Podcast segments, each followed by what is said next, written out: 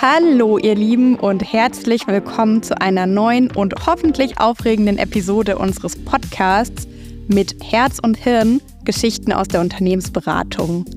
Mein Name ist Janina und ich freue mich riesig, heute wieder als eure Gastgeberin mit am Start zu sein.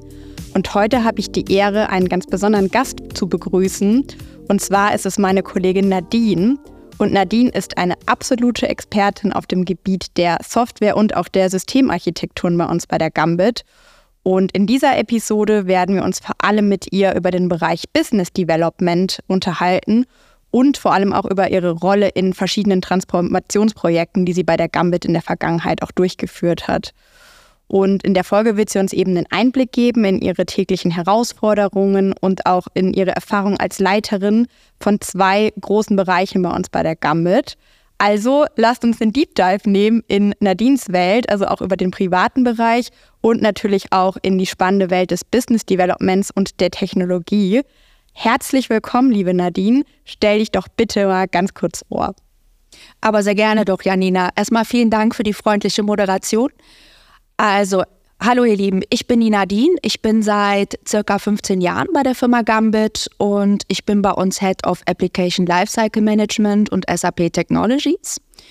Und das sind zwei Bereiche, die, äh, wie die Janina bereits auch schon angeteasert hat, die ich leite mit einem eigenen Team dahinter. Und wir sind zum einen maßgeblich dafür verantwortlich, dass wir die Bestandskunden, die wir vorher in den Projekten auch schon kennenlernen durften, dann weiter betreuen, also quasi im Support.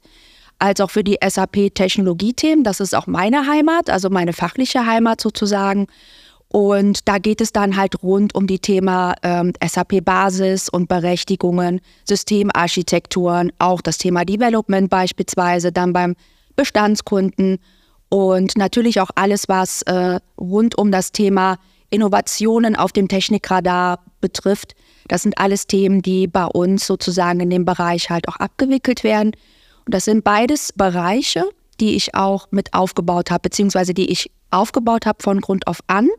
Und dann kommen wir auch schon direkt zu, ich sag mal, einer weiteren Passion. Also ich baue einfach gerne auf. Das ist das ganze Thema Business Development, was die Janina eben erwähnt hatte. Danke, liebe Nadine, für die kurze Vorstellung und vielleicht auch für euch zur Einordnung. Für mich ist Nadine eine absolute Powerfrau. Also sie verkörpert in meinen Augen diesen Begriff total und deshalb finde ich es als Einstiegsfrage vielleicht auch mal super spannend zu erfahren, wie du eigentlich zu deiner Rolle gekommen bist. Also was ist zum einen dein beruflicher Background und wie hat es dich damals eigentlich zur Gambit verschlagen? Ja, und zwar, wenn ich da jetzt mal in die Vergangenheit zurückschaue, also ich hatte ja eigentlich mit SAP, ich sage jetzt mal vor 15 oder 16 Jahren, noch nichts mit zu tun. Und ich habe das dann halt als Angebot bekommen, weil man genau das Nischenwissen gesucht hat, was damals noch nicht äh, on vogue gewesen ist im SAP-Umfeld, weil wir halt schon immer Schnittstellen angebunden haben oder halt auch Systeme, die halt Umfeldsysteme von SAP zum Beispiel gewesen sind. Und äh, genau zu dem Umfeld hat man halt auch das entsprechende Wissen gesucht. Und das Wissen habe ich noch in Form von einer Nische verkörpert, was heute zum Beispiel State of the Art ist. Also dass man zum Beispiel Middleware-Systeme im Einsatz hat, ähm, ne, die verschiedene Welten dann halt miteinander verbinden und dann sozusagen die gesamte Wertschöpfungskette vom SAP-Umfeld dann abdecken. Das war auch der Grund, weshalb ich damals gesagt habe, hey, SAP macht Spaß, die Architektur dahinter gefällt mir, als auch, dass ich was mit meinem Nischenwissen, was wie gesagt halt heutzutage State of the Art ist, äh, etwas dazu beitragen kann, auch modernere Themen mit anzupacken, als auch, dass man die gesamte Wertschöpfungskette im Unternehmensfluss sieht. Das hat mich halt getriggert zu sagen, ähm, ich mache das und äh, insbesondere bei der Gambit, weil ich gemerkt habe, Mensch, da ist man straightforward, da ist man freundlich, ähm, man geht super mit dem Kunden um und ähm, ja, man hat auch einfach keine Angst vor solchen Themen. Das heißt, man konnte sich auch mit eigenen Ideen einbringen und die Themen dann entsprechend auch angehen. Das finde ich wirklich super spannend. Du hast es ja auch gerade schon erwähnt, dass dieses Nischenwissen früher wirklich wahrscheinlich auch noch eine Seltenheit war und heute, wie du es gesagt hast, mehr State of the Art und es ja auch wirklich einen erkennbaren Wandel gibt von ja doch Experten hin zu Generalisten, würde ich auch mal, mal so in den Raum werfen. welchen Ratschlag würdest du denn den, den Leuten geben, die vielleicht auch jetzt gerade auf dem Weg sind, sich in die berufliche Arbeit zu begeben, vielleicht auch nach einem Studium und die momentan noch auf der Suche nach ihrer eigenen Nische sind? Hast du da vielleicht Tipps auch aus deiner beruflichen Vergangenheit? Ja, und zwar äh, nehmt euch das Thema, wofür ihr am meisten brennt. Also wenn ihr merkt, hey, ich habe voll Lust auf Programmieren oder ich habe voll Lust auf ich sage jetzt mal Cybersecurity, bei mir das Thema einfach liegt, weil ich das super verstehe, weil ich halt dazu meinen Beitrag leisten kann, dann ist das genau das, wo man später auch einen super Mehrwert zu beitragen wird und immer Spaß an der Arbeit haben wird. Und genau das, ja, das suchen wir ja faktisch auch. Ne? Und äh, wenn man merkt, derjenige brennt für sein Thema und ähm, setzt sich daran, arbeitet sich rein und trägt das natürlich auch raus, also influenzt damit auch indirekt, dann ähm, ist das genau das, wo ich sagen muss, da muss man ansetzen. Und was das letztendlich ist, ist ja demjenigen dann selbst. Ne? Also ich sage immer, in Köln sagt man immer so schön, jedem Tierchen sein Pläsierchen. genau. Und ähm, ja, und wenn der eine halt sagt, hey, ich brenne genau dafür, äh, ja, weil mir halt das Thema Cybersecurity beispielsweise liegt oder hey, ich supporte einfach super gern, weil äh, ich da halt immer äh, einen Punktus Knacktus habe, den ich äh, bewältigen möchte beim Kunden dann herzlich willkommen. Du sagst es, Nadine, und ich glaube, diesen Team Spirit oder diese Einstellung, die spiegelt sich auch total in eurem Team wieder. Ich glaube, da haben auch alle wahnsinnig viel Spaß dabei. Und was mich jetzt noch interessieren würde, ist, wie vielleicht auch der klassische Alltag, wenn man denn überhaupt davon sprechen kann, bei dir so aussieht. Also mein klassischer Alltag ist, ähm, ja, um mal damit zu beginnen, Natürlich, ich habe ja Mitarbeiter, für die habe ich ja disziplinarische als auch fachliche Verantwortung und die sind bei mir immer an erster Stelle. Also egal was da ist, da ist meine Tür immer offen. Die dürfen natürlich immer kommen mit egal was ihnen auf der Seele brennt. Ne? Also das ist so mein, mein ähm, erster Fokus. Dann äh, der weitere Alltag sieht so aus, dass man halt sagt so, ähm, ich habe meine Bestandskunden, ich betreue die natürlich auch persönlich selbst. Also ich habe noch einen gewissen Stamm, den ich auch selber noch einfach weil man von der Historie her so lange dabei ist. Also das ist ja schon seit 2007 und äh, da hat man wirklich schon ja auch einfach eine sehr gute Beziehung zum Kunden aufgebaut, die man auch weiterhin halten möchte, auch persönlich weiter betreut. Und dann schaue ich natürlich, was da los ist, um es jetzt mal sehr platt zu sagen. Ne? Was, was, wo drückt da der Schuh oder ähm, was stehen da für Themen an? Und ähm, genau, wie gehen wir die dann halt am besten an? Und ähm, ja, ne, was jetzt auch mein Team betrifft, typische Aufgaben sind natürlich auch die, äh, ne, man schaut halt, wo kann man jetzt in einer kommenden Aufgabe wen einsetzen, zu wem passt was am besten.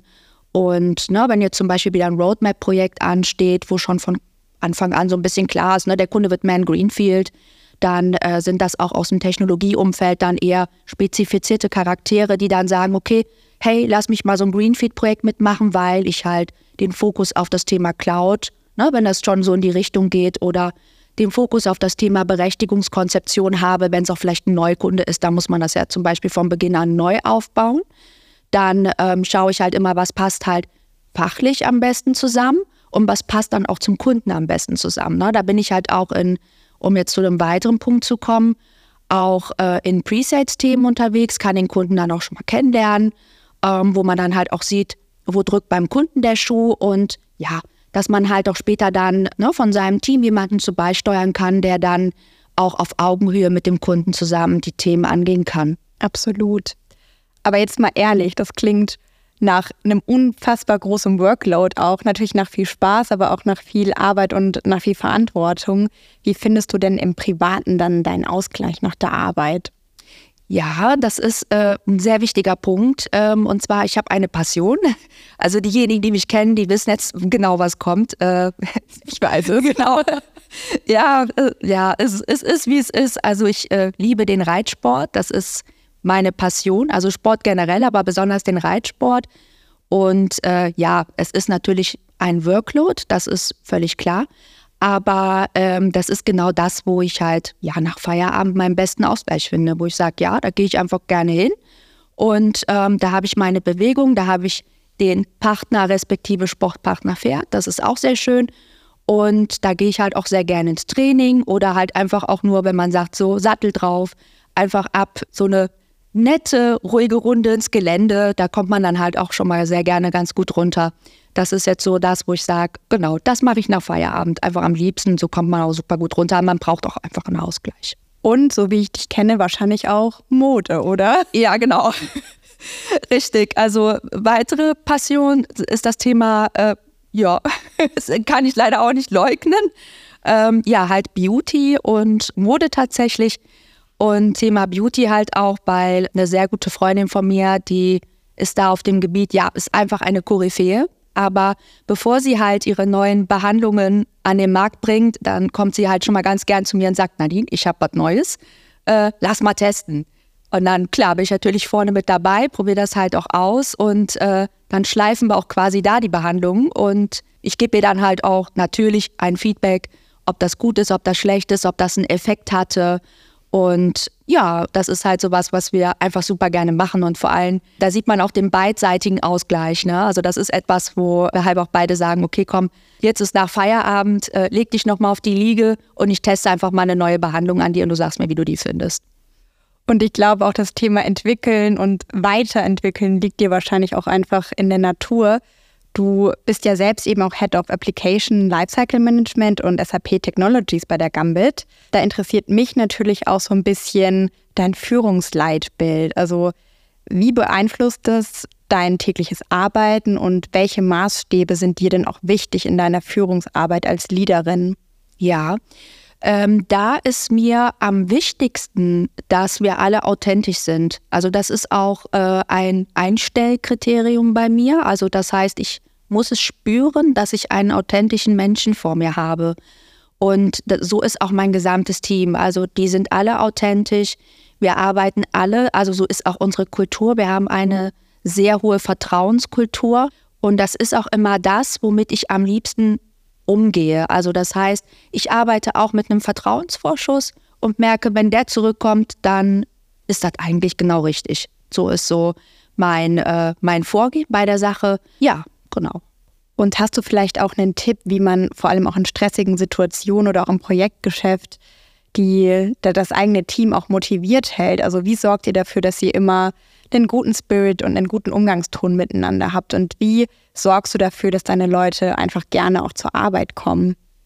Also ich achte auch immer darauf, dass äh, keine Ellbogenmentalität entsteht. Das ist uns auch super wichtig. Also bei uns im Team generell auch in dem ganzen Unternehmen. Wir haben keinen, der mit den Ellbogen hingeht und sagt, so jetzt ich hier oder du machst.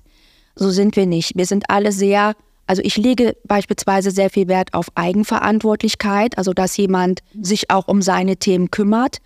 Und wofür wir hier bei der Gambit stehen und natürlich auch insbesondere mein Team ist die Hilfsbereitschaft. Das heißt, es gibt mal stressigere Zeiten. Es kann nicht immer, das wäre jetzt auch gelogen, ähm, dass alles mal rund läuft und sagt, super, hey, die Themen, die gehen so von der Hand, das tun sie nicht.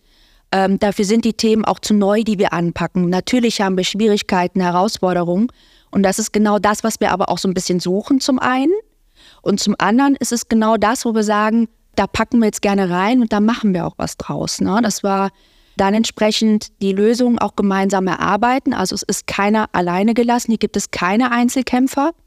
Und ich lege auch immer sehr viel Wert darauf, dass der Teamaustausch stattfindet und sorge auch dafür. Aber das, das machen die Kollegen auch selbstständig. Also ich natürlich mache ich da auch was für, aber die Kollegen, die organisieren sich da weitestgehend einfach auch selbst. Ne? Dass die halt sagen, so, hier habe ich ein Thema und ich sage jetzt mal, wenn es wirklich hart auf hart kommt und die Kollegen da stehen und sagen, hey, ich habe keine Ahnung oder ich weiß hier gerade auch einfach nicht weiter, das ist völlig menschlich, das ist normal, das passiert, dann setzt man sich zusammen und erarbeitet die Lösung an einem Tisch. Genau, und dafür bin ich natürlich auch da. Selbst wenn ich auch nicht mehr fachlich so tief in den Themen drinstecke, also jeder, der sich mit dem Thema Lösungsfindung beschäftigt, weiß, dass auch mal ein Impuls von außen schon wieder für fünf neue Ideen sorgen kann. Und ja, und das kommt halt auch beim Kunden super gut an. So, liebe Nadine, du hast jetzt schon ganz, ganz viel über dein Team erzählt und wie es geführt wird und auch wie ihr zusammenarbeitet. Mich würde natürlich auch interessieren, wie ihr das Thema Feedback lebt. Gibt es bei euch sowas wie eine Fehlerkultur oder auch eine Feedbackkultur und wie geht ihr im Generellen einfach mit dem Thema um bei euch?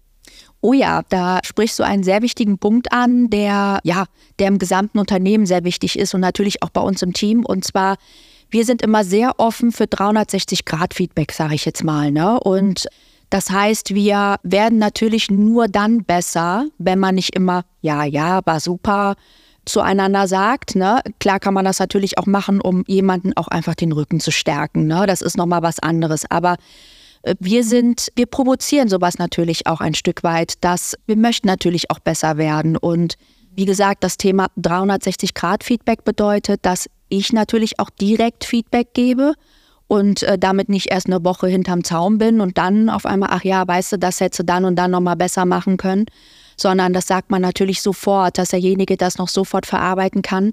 Und das erwarte ich natürlich auch in meine Richtung. Und das wissen die Kollegen natürlich auch.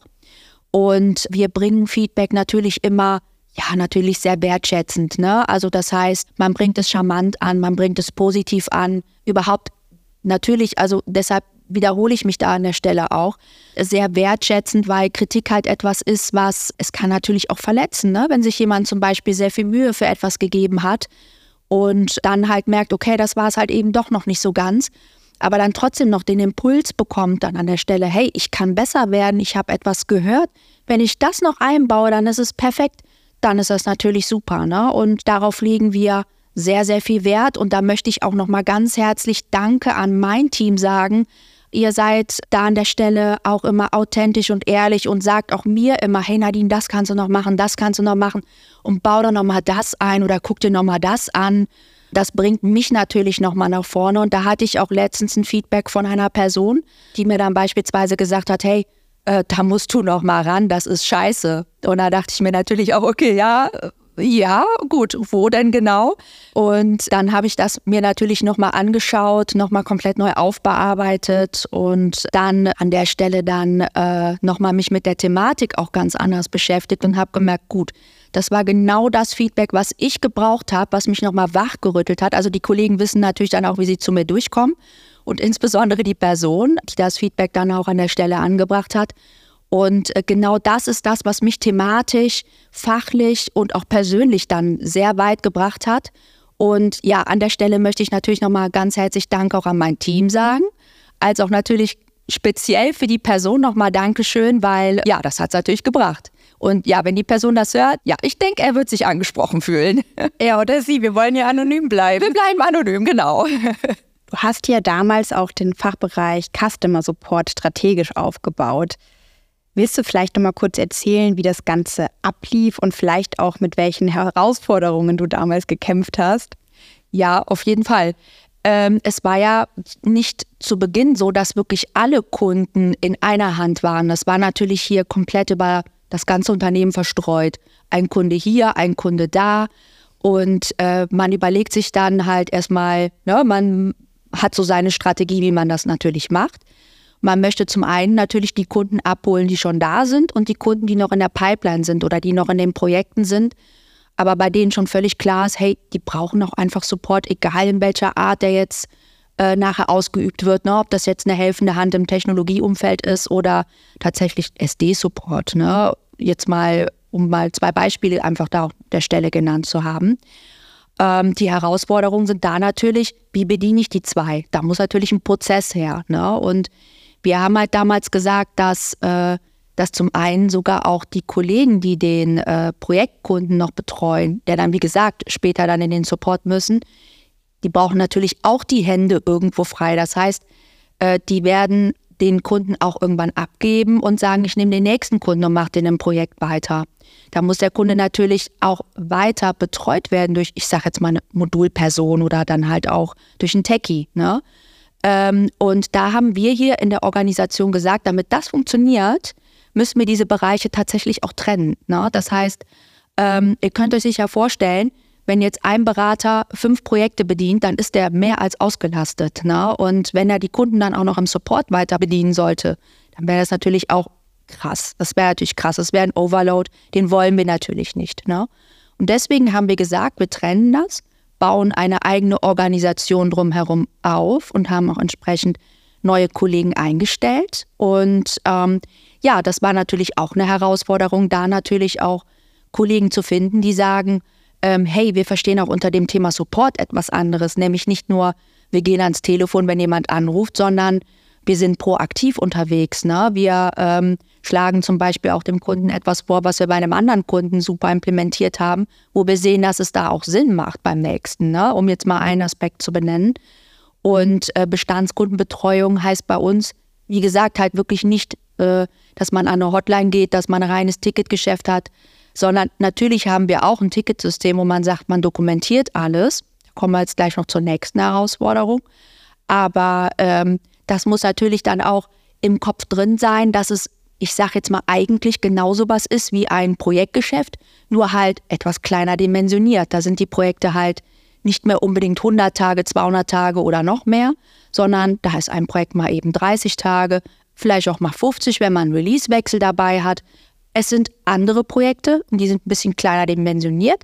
Kollegen planen sich selbst und die Projektteams sind dann entsprechend oder die Support-Teams, davon muss man ja ehrlicherweise sprechen, die sind dann in der Regel natürlich etwas kleiner. Ne? Das äh, heißt auch, dass wir hier relativ kurze Wege haben und äh, ja, der Kunde dann natürlich auch seinen dedizierten Ansprechpartner hat. Also das, äh, da legen wir im Support auch Wert drauf. Auch eine der weiteren Herausforderungen. Wir haben nämlich nicht gesagt, ähm, so, Anfrage kommt rein, ähm, es macht jetzt Mrs. X, morgen macht die nächste Anfrage vom gleichen Kunden Mr. Y. Das machen wir nicht, sondern wir machen dedizierten Support, einfach auch, weil das auf der anderen Seite super funktioniert. Ne? Da sagen die Kollegen auch, hey, der Kunde hier, der Kunde da, mein Kunde. Es wird von meinem Kunde gesprochen.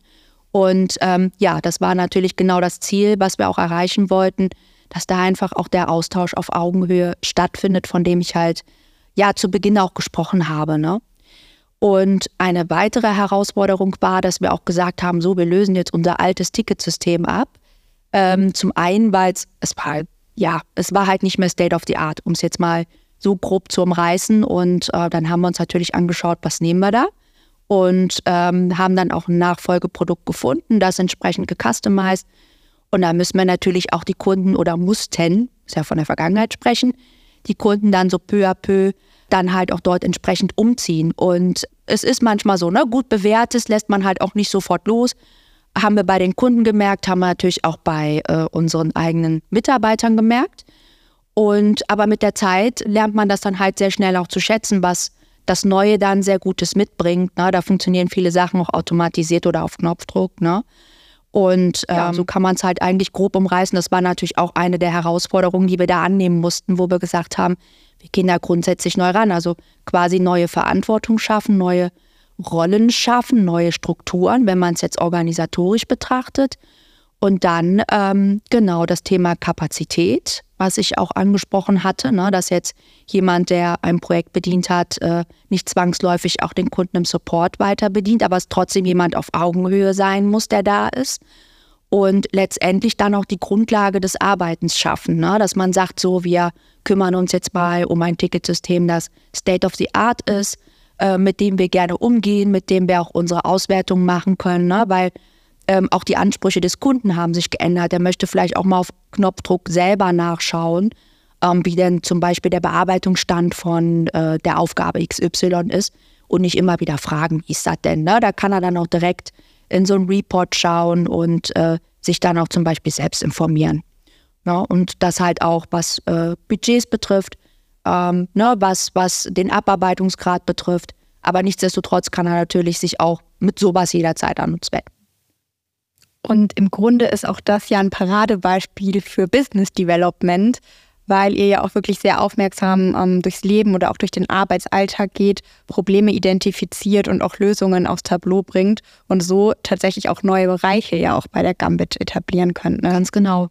Super spannend, liebe Nadine. Also erstmal vielen, vielen Dank ähm, für den Deep Dive auch in den Bereich CS, also Customer Support und auch, wie du damals diesen Bereich auch mitgegründet und aufgebaut hast. Und ein weiteres Thema, ähm, in dem du eben absolute Fachexpertin bist und deshalb würde ich gerne von diesem Wissen auch noch ein bisschen profitieren und mit dir drüber quatschen, ist das Thema Cybersecurity, wofür du auch brennst, würde ich so sagen. Und was ich glaube auch ähm, momentan eine große Relevanz hat, vor allem auch in den Medien. Also egal in welche Presse man schaut, ähm, das Thema Phishing-Mails oder auch Social Engineering ist momentan in aller Munde. Und mich würde natürlich interessieren, warum das Ganze so ist und welche Rolle der Faktor Mensch tatsächlich auch in dieser ganzen Komponente spielt. Alles klar, aber sehr gern. Und zwar äh, das Thema Cybersecurity ist äh, ein Thema, für das wir brennen. Ich hatte ja anfangs gesagt, äh, Leute, sucht euch ein Thema, ja, für das ihr einfach brennt. Und das ist etwas, wo wir sagen, das machen wir super gerne.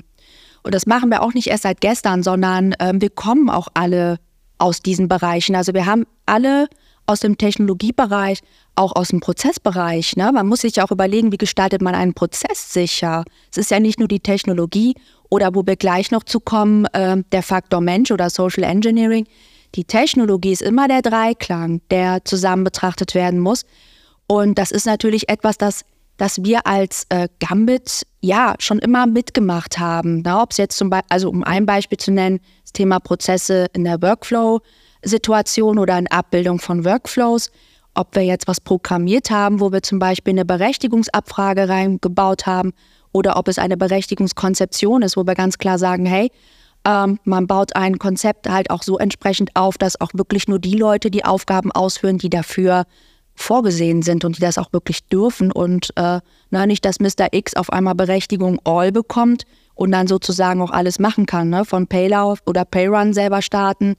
Ähm, ja, da gibt es halt so einiges, was, was, äh, was es da an der Stelle ja besser auch einfach nicht geben sollte. Und ähm, warum das in aller Munde ist, das ist natürlich ein Thema, das versteht jeder. Da kann jeder was mit anfangen. Da kann jeder aus dem privaten Bereich was sagen, hey, ich habe eine Phishing-Mail bekommen, da wollte jemand mein Passwort abgreifen oder oh Gott, ich bin noch drauf reingefallen. Gibt halt noch den Worst Case. Ne? Dann natürlich unsere Kunden, die, ähm, die, wo wir das auch selber sehen, wenn wir uns jetzt zum Beispiel, um bei den Berechtigungen auch zu bleiben, etwas anschauen und sagen, hey, da gibt es eine Person, die ist sehr hoch äh, berechtigt, muss das denn sein? Schau dir das bitte an, wir würden das so und so vorschlagen. Ne? Und das natürlich auch toolbasiert. Also es gibt auch so Tools, die äh, testen das äh, auf Compliance. Ne? Also das, äh, wir haben zum einen auch die Erfahrung, aber auch zum anderen ziehen wir auch ganz viel Erfahrung aus Tools, die, die es jetzt beispielsweise dafür gibt.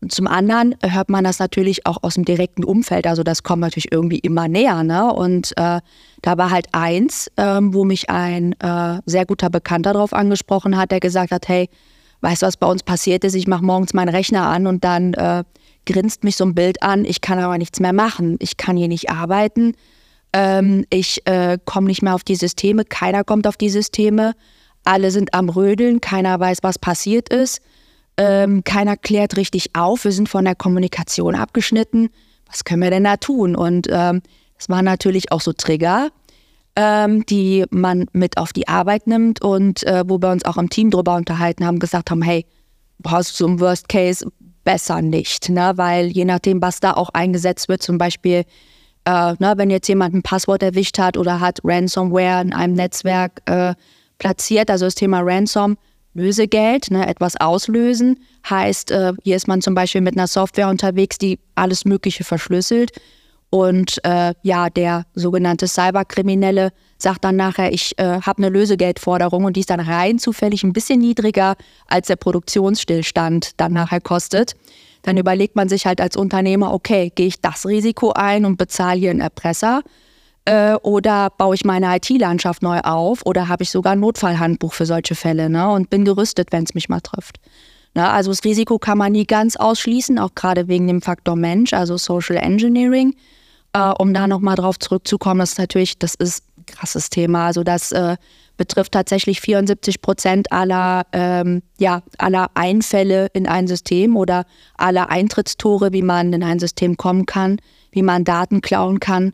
Und ähm, warum uns das natürlich auch besonders interessiert, weil SAP dabei immer weiter in den, Vor, äh, ja, in den Vordergrund rückt. Ne? Also die äh, die Angreifer, die haben mittlerweile raus, dass auch da Daten liegen, die interessant sind, wie zum Beispiel Zeichnungen, Rezepte. Ne? Manchmal hat man, wer sich im SAP-Umfeld auskennt, weiß, äh, wie ein Rezept strukturiert ist, man sich das auch zusammensetzen kann. Und äh, ja, nicht nur das, also es hat natürlich was mit äh, dem Klau von Unternehmenswerten zu tun. Ne? Wenn man zum einen erpresst wird oder eine Produktion oder eine Lieferkette auch stilllegt, dann ist das eine krasse Sache. Ne? Und äh, das zieht dann halt auch eine Vertrauenssache nach sich, wie jetzt zum Beispiel bei äh, meinem sehr guten Bekannten, der damit gekommen ist. Habe ich halt mitbekommen, dass die halt lange gebraucht haben und auch einfach die Infrastruktur wiederherzustellen und zu sagen, wir können arbeiten. Ne? Also da wurde zum Beispiel auch neben der Produktion noch die Logistikkette äh, stillgelegt. Das heißt, die Kollegen konnten noch nicht mehr ausliefern.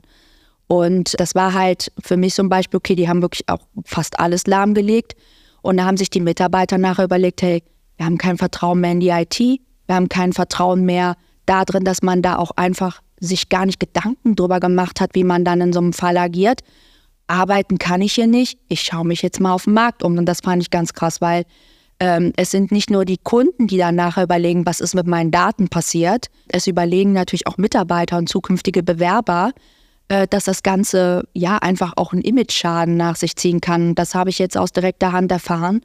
Und da haben wir halt nicht nur seitdem, aber auch generell, weil das ganze Thema SAP halt immer mehr, wie ich eben sagte, in den Fokus rückt, überlegt, was können wir denn da machen, ja, um einfach auch das Risiko zu minimieren, weil wir sehen die Fälle ja. Ne? Und dann haben wir da auch etwas entwickelt, auch gemeinsam im Team. Also wir sind so ein Kernteam, wo wir gesagt haben, wir konzeptionieren was, wir denken uns was richtig Gutes aus und beraten unseren Kunden da an der Stelle auch direkt im Projekt mit, dass man das immer mit betrachtet und zwar losgelöst von dem Roadmap-Vorhaben. Ne? So ein das Thema Cybersecurity ist ein Standalone-Thema, also das muss man immer losgelöst voneinander betrachten, um da die beste Lösung dem Kunden dann auch entsprechend vorzuschlagen.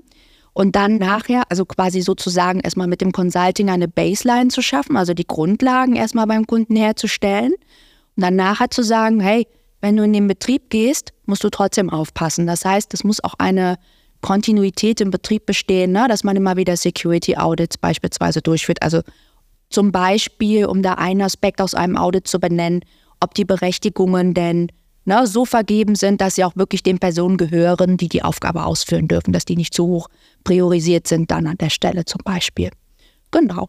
Wahnsinnig spannend und ich glaube, jeder, der das vielleicht schon mal im Privaten erlebt hat, mit einem Mailzugang, der plötzlich gehackt wurde, weiß, dass man da ordentlich ins Schwitzen kommt. Wenn man das Ganze natürlich auf eine riesengroße Organisation und einen Konzern überträgt, dann hat das natürlich nochmal ganz andere Ausmaße und Dimensionen. Also umso wichtiger, dass ihr eben auch dann da seid und uns eben auch als Mitarbeitenden so ein gutes Gefühl gebt. Ja, vielen Dank, auf jeden Fall. Ne? Also wir selber haben bei der Gambit auch, ich sag mal, die entsprechenden äh, ja, Schutzschilder halt auch hochgezogen, ne? weil es ist halt ein Thema. Es ist ein Thema. Ne? Absolut. Ich würde gerne noch ein bisschen fachlich bleiben, weil ich äh, das Ganze so spannend finde. Definitiv. Vor allem die Bereiche Support, ALM, also Application Lifecycle Management und auch die generellen Projektvorgehensweisen sind ja wirklich relevante und auch sehr entscheidende Elemente für einen, würde ich jetzt mal sagen, reibungslosen Ablauf in einem Unternehmensprojekt. Könntest du vielleicht ein bisschen noch was darüber verraten, wie diese Bereiche generell bei der Gambit organisiert sind und wie wichtig sie dann letztendlich auch zum Projekterfolg beitragen? Genau, ich hatte ja eingehend erwähnt, dass wir zum, zu Beginn haben wir ja erstmal das Projekt, ne? Und später soll ja, ich sag mal, der Kunde noch weiter im Support betreut werden, ne? Weil er sagt, hey, äh, mir fehlt jemand in der Basis, dann stellen wir zum Beispiel jemanden bei. Also das heißt, äh, wir haben zum einen das Thema Support Design, ne? dass man überlegt, was passt denn jetzt oder ne, wie kann man den Kunden da bestmöglichst unterstützen in seinem Tagesgeschäft, dass er wieder die Hände frei bekommt für was anderes oder halt auch für spezielle Themen, wie gerade das ganze Thema Cybersecurity, was ich angesprochen habe. Das geht natürlich auch, ne, dass man halt sagt, so, man stellt jemanden bei, der bestimmte Dinge dann halt auch weiter im Blick hat. Also Thema Service Design oder Support Design, das wäre eine Struktur. Dann die nächste Struktur, das ist halt dediziertes Personal oder es sind halt dedizierte Mitarbeiter, die so im Projekt gar nicht mitarbeiten. Die sind zwar immer mit einem Fuß dabei, um halt auch zu wissen, okay, wo geht es denn dann letztendlich darum, äh, dass ich jetzt halt sage, wenn ich dann mal später den Kunden im Support weiter betreue, na, da hat man schon mal das Bein natürlich dann auch mit drin. Aber spätestens dann zu dem Zeitpunkt, ähm, wo man dann in den Support übergeht, also sprich, da muss es natürlich einen idealen Zeitpunkt für geben. Wir haben beschlossen, bei uns ist der ideale Zeitpunkt, ja, der Dry Run beziehungsweise der letzte F&E-Test im Projekt, wo man halt weiß, hey, jetzt kommen gar nicht mehr großartig Änderungen dazu, sondern jetzt habe ich erstmal alles, was fachlich wichtig ist für mich. Und jetzt kann ich mich erstmal auf eine fachliche Übergabe äh, konzentrieren. Ne? Das nimmt man dann zu dem, zu dem ähm, zu den ganzen fachlichen halt mit auf, ne, in, dem, äh, in der Testphase sozusagen. Und das ist alles ein, äh, ein Prozess, der da stattfindet. Ne? Der heißt dann Handover to Service. Wir haben ihn so genannt oder Handover to Support. Und da sprechen halt die Beteiligten aus dem Projekt mit den neuen sozusagen aus dem Support immer unter Einbezug des Kunden, dass er halt auch weiß, okay, wer wartet denn danach auf mich, wen gibt es denn dann für mich, wie kann ich denjenigen erreichen, wann kann ich denjenigen erreichen Ne? Also man macht das dann halt auch dort an der Stelle im Dreiklang. Also wie gesagt, Projekt, Support und natürlich auch last but not least der Kunde. Und danach werden auch noch die etablierten Strukturen, die man im Projekt hat, weiter fortgeführt, aber halt auf einer sozusagen Leitebene. Ne? Das äh, sieht man halt auch schon daran, dass die Themen, die dann eingekippt werden, die sind halt, die haben natürlich Projektcharakter, aber immer Projektcharakter Light. Ne? Und da hat man auch zum Beispiel ne, nicht so die, also im Projekt habe ich ja locker mal zwei bis 300 Tage, da sind es dann mal 30, 40, 10, 5, vielleicht auch mal einer. Und das muss natürlich dann halt auch trotzdem alles gemonitort werden.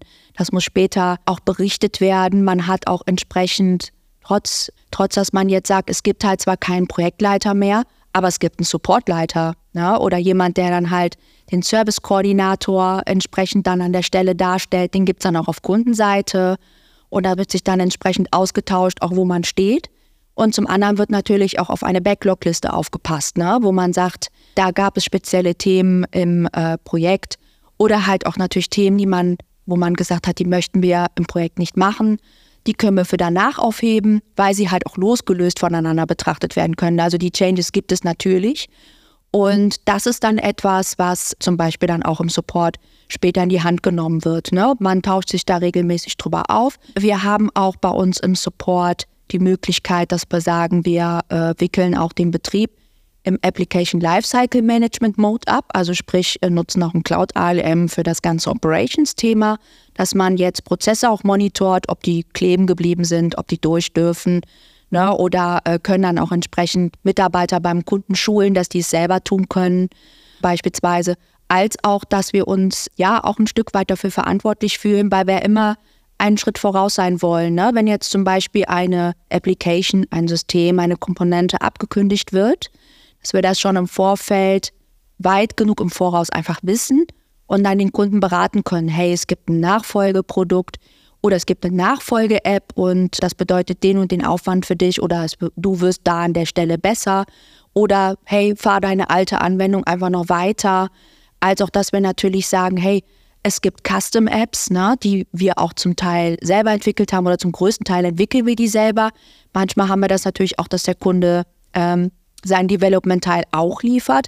Aber wir haben natürlich immer auch einen Blick, mit, was kommt jetzt im Standard oder was wird davon Standard und kann dann halt auch eine Insellösung beispielsweise locker mal ablösen. Ne? Sowas haben wir dann auch im laufenden Betrieb oder im ALM-Zirkel, wie ich immer so schön sage, dann halt auch weiter im Blick. Ne? Absolut. Und du hast es ja gerade erwähnt, gerade in unserer Branche, also im technologischen Bereich, sind die Themen ja wirklich so schnelllebig, dass es natürlich auch in der Rolle der Consultants super wichtig ist, auch zu wissen, ähm, dass man dem Kunden eben ja diese Perspektive auch auf morgen bieten kann und eben gemeinsam immer einen Schritt voraus auch denkt. Ne? Mhm. Genau. Was ich da noch spannend finden würde, ist gerade das Thema Agilität, weil ich stelle es mir auch gerade im Projektgeschäft dann schwierig tatsächlich auch vor, immer an, an morgen zu denken oder auch an die sich ja, verändernden technologischen Herausforderungen sich anpassen zu können. Wie geht ihr denn damit um? Also wirklich immer up-to-date auch zu sein, was den technologischen Wandel angeht. Ja, und zwar, was die Kollegen im Team machen, was die intrinsisch in sich drin haben, die sind halt, also ich sag's jetzt mal so, Innovation ist unsere DNA. Ne? Das heißt, man schaut sich immer regelmäßig an, also auch, was kommt seitens SAP Neues raus, was gibt es Neues an Umfeldprodukten, äh, ne? oder was gibt es auch beispielsweise für mein Modul Neues, ne? was gibt es im Finance-Bereich Neues, welche Apps lösen sich ab, welche kommen neu dazu. Ne? Es ist ja noch nicht alles komplett zum Beispiel als Fiori-App vorhanden, was man vorher als GUI genutzt hat, wo man halt sagt, okay, ne, aber das ist jetzt beispielsweise auch durch äh, auf einer Roadmap, dass man die Themen dann halt von dort sozusagen entnehmen kann, wann etwas Neues kommt. Das haben wir natürlich auch im Blick. Und ähm, genau, wir sind da tatsächlich auch mit der SAP sehr stark im Austausch, was sich da in den einzelnen Produktbereichen auch tut. Ne? Zum Beispiel das Thema Cloud ALM. Ähm, da gibt es den äh, Kollegen Benjamin Schneider, mit dem wir da sehr im Austausch sind hier. Da ist auch unser Tobi Mache mit dem, mit dem Ben einfach im Austausch. Ähm, ich auch.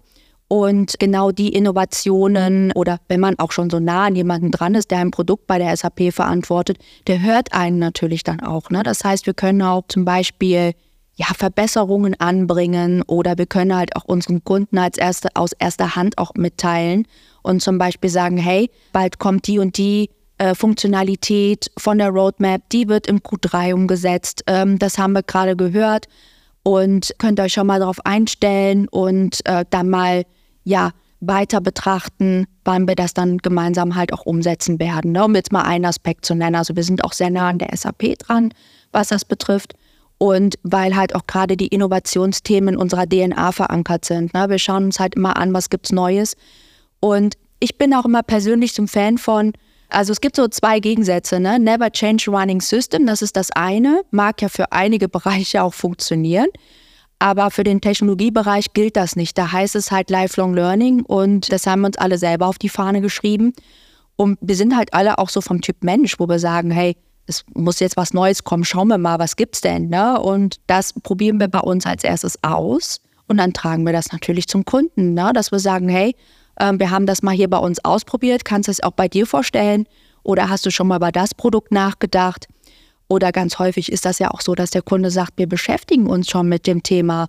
Kannst du uns da nicht an die Hand nehmen? Ne? Und dann ist das genau das, wo wir sagen, alles klar, wir kümmern uns mal drum, wir schauen uns das oder die, die Neuerung, zum Beispiel das Thema Cloud ALM, wenn jetzt jemand möchte, dass wir den Solution Manager, ne, also ich sage jetzt mal ablösen, dann überlegen wir natürlich auch, was hat der Kunde dafür Funktionalitäten auf dem Solution Manager im Einsatz und was kann das Cloud ALM davon. Ne? Und im Zweifel sagt man halt, hey, dann warte doch noch was, dann warte doch noch bis 2024, Ende, dann hast du halt deine Funktionalitäten drin, auf die du jetzt einfach noch nicht verzichten kannst, was man auch völlig verstehen kann. Ne? Und das ist dann natürlich etwas, wo wir sagen, so bringen wir halt auch die Innovation zu dem Kunden. Also wir würden unseren Kunden auch selber nur das empfehlen, was wir auch uns empfehlen würden. Ne? Und was dann letztendlich auch Sinn macht. Also nicht um des Einsetzens Willens, sondern weil wir halt auch immer den Prozess und die Funktionalität dahinter im Blick haben, bevor wir sagen, hey, komm, lass mal machen. Ne? Wir, wir gucken uns natürlich dahinter an, macht das auch jetzt schon für den Kunden Sinn? Ne? Wenn es zum Beispiel einer ist, der schon um gerade bei dem Thema Cloud ALM zu bleiben, der schon den Solution Manager im Einsatz hat, ist das nochmal was anderes, als wenn jetzt ein Kunde neu daherkommt und sagt, ich habe sowas noch gar nicht, ich habe keinen Solution Manager und äh, ich plane aber auch den Einsatz von Concur, also quasi halt auch Cloud-Produkte äh, im Einsatz hat. Für den macht das natürlich absolut Sinn, sowas schon zu tun, ne? wo man sagt, hey, Jetzt kannst du schon auf Cloud ALM gehen, ne? aber man muss immer auch so ein bisschen gucken, wo kommt der Kunde her, was nutzt er da und was würde er auch am meisten vermissen. Ne? Und dann kann ich halt auch wirklich sagen, wir legen das Ganze auf eine Zeitschiene und im Zweifel spricht man halt erst in einem halben Jahr nochmal darüber, wenn man halt weiß, was für Funktionalitäten nachgerückt sind. Das ist auch Teil von Application Lifecycle Management. So, ihr Lieben, wir sind tatsächlich schon am Ende unserer heutigen Folge mit der Nadine angekommen. Und an der Stelle vielleicht auch noch ein kleiner Call to Action an euch da draußen. Ihr habt jetzt natürlich Nadine besser kennengelernt und durftet auch Einblicke in ihr Team gewinnen. Und falls ihr natürlich interessiert seid, gerade an ihrem Arbeitsbereich und insbesondere auch am Bereich Cybersecurity, könnt ihr euch sehr, sehr gerne mit ihr vernetzen. Ich weiß, die sind immer auf der Suche nach guten Leuten, die engagiert sind und ambitioniert. Das heißt, meldet euch gerne bei der Nadine. Und vielleicht auch nochmal das letzte Wort an dich, liebe Nadine. Wie kann man sich denn mit dir vernetzen, wenn man noch weitere Fragen hat?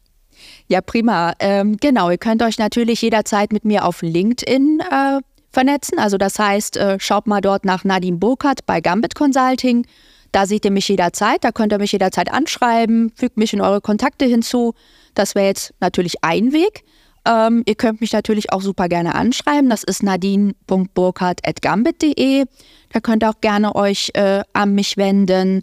Und äh, hey, wenn ihr Lust habt, in einem richtig geilen Unternehmen zu arbeiten, dann bewerbt euch. Wenn ihr euch angesprochen fühlt und sagt, hey, wir brennen für diverse Themen, die die Nadine angesprochen hat oder die die Gambit auch bietet. Ne? Wir sind, wie gesagt, innovativ unterwegs. Dann bewerbt euch bei uns. Wenn ihr euch angesprochen fühlt, kommt her mit den Bewerbungen diesem Schlusswort kann ich nichts mehr hinzufügen. Von meiner Seite aus auch nochmal vielen lieben Dank fürs Zuhören und bis zum nächsten Mal bei Mit Herz und Hirn, dem Gambit Podcast. Tschüss, tschüss.